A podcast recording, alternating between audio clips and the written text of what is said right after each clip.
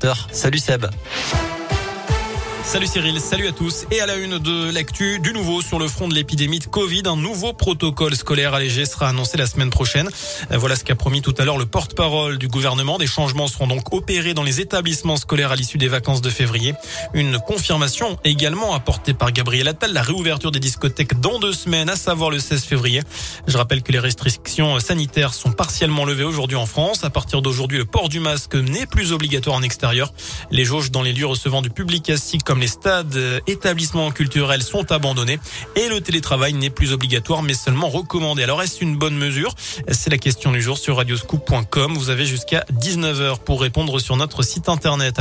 La situation à l'hôpital reste encore fragile malgré une inversion de la tendance concernant les contaminations.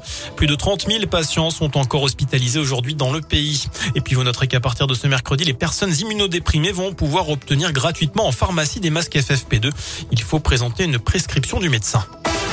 Dans le reste de l'actu, le mouvement se durcit chez Thermal Ceramics à Saint-Marcelin en forêt. Depuis hier après-midi, les salariés ont décidé de mettre l'usine à l'arrêt suite à l'échec des négociations avec la direction. Ils demandent une prime exceptionnelle depuis plusieurs jours et souhaitent aussi l'ouverture des négociations annuelles obligatoires avec de l'avance.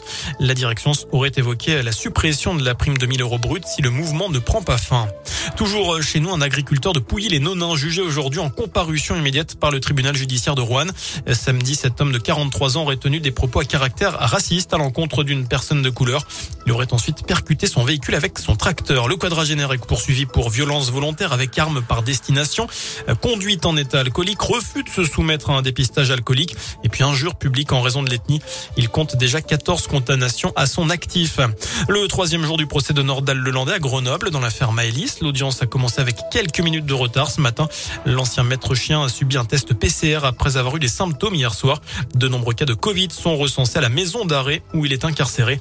L'ex-militaire euh, s'étend aujourd'hui. Il est longuement entendu sur son parcours de vie qui l'a conduit à enlever puis tuer la fillette de 8 ans en août 2017 en Isère. On passe au sport du foot. L'ancien stéphanois Pierre-Emerick Aubameyang est officiellement barcelonais. Dans une courte vidéo, le club catalan a confirmé l'arrivée de l'attaquant gabonais de 32 ans en provenance d'Arsenal. Un contrat jusqu'en 2025, en juin 2025 plus précisément, et une option de départ le 30 juin 2023. Aubameyang a porté le maillot des Verts de 2011 à 2000 2013. Enfin, ça y est, la programmation des nuits de Saint-Jacques est complète au Puy-en-Velay. La dernière tête d'affiche a été dévoilée ce matin et c'est Eddie de Préto qui se produira pour la première fois cet été sur la scène du jardin Henri Vinet. Il sera là pour la soirée de clôture. Ce sera le vendredi 15 juillet aux côtés de Grand Corps Malade et Gaëtan Roussel. Les places sont d'ores et déjà en vente. Vous retrouvez la programmation complète sur radioscoop.com. Voilà pour l'essentiel de l'actualité. Prochain point avec l'info dans une demi-heure. Je vous souhaite une excellente soirée. Merci.